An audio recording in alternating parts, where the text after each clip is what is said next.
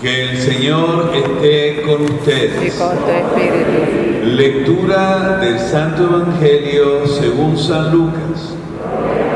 Gloria a ti, Señor.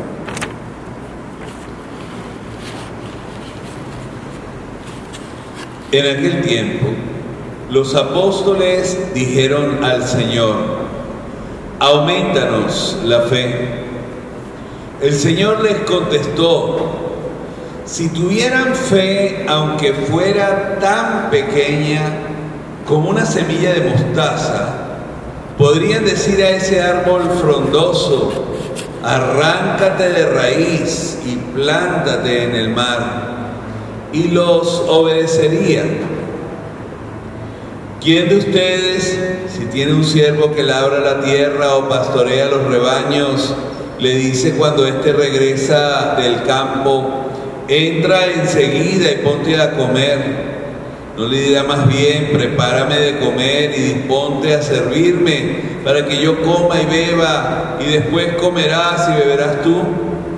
¿Tendrá acaso que mostrarse agradecido con el siervo porque éste cumplió con su obligación?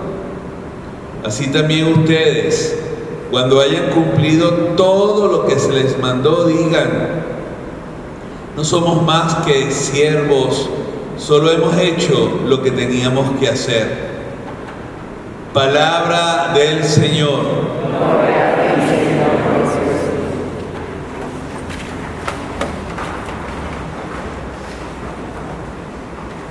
Hace ya un tiempo me llegó un video que estaba grabado allá en la India, en uno de esos grandes monzones, vientos bien fuertes.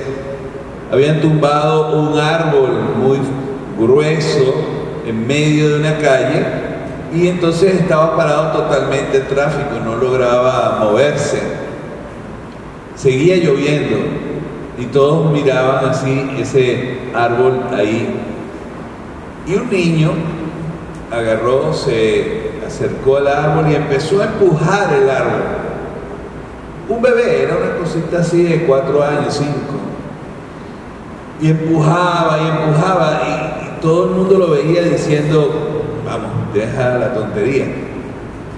Hasta que empezaron a bajarse uno a uno la gente que estaba en los autobuses, la gente que estaba en los carros, y entre todos movieron el árbol. Me llamó mucho la atención porque al final todos se aplauden, ¿no? Como si hubiesen hecho una gran cosa.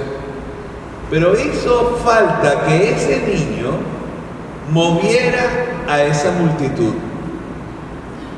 A veces nosotros estamos conmiserándonos, diciéndonos qué desgracia, no hay salida, qué horrible mi vida, no tengo cómo levantarme sobre mis dos pies. Y entonces ahí viene la frase que quise colocar hoy en la hoja dominical, que no es del Papa Francisco, sino de quien el Papa toma el nombre, también porque en estos días vamos a celebrarlo.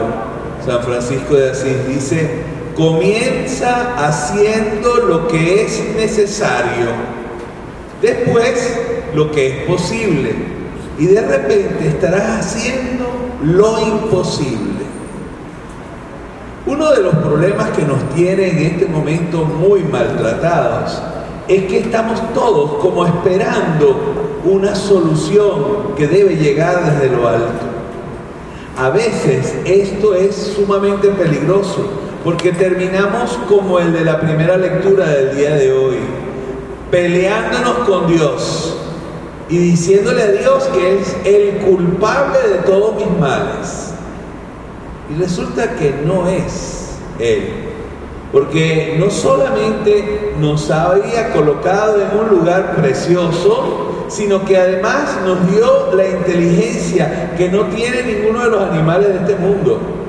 Y sin embargo, nosotros seguimos mirando para el cielo. No está mal que sintamos que tenemos que tener una bella conexión con Dios. Eso no está mal. Lo que está mal es esperar sentado. Es esperar que las cosas acontezcan. que sucedan. No. Coyunturas históricas siempre las hay, pero se dan cuando pequeños seres humanos se levantan y deciden, deciden que la dirección es en otro camino. Quiero invitarles a eso. No nos quedemos esperando que alguien solucione. Tenemos que empezar a hacerlo nosotros.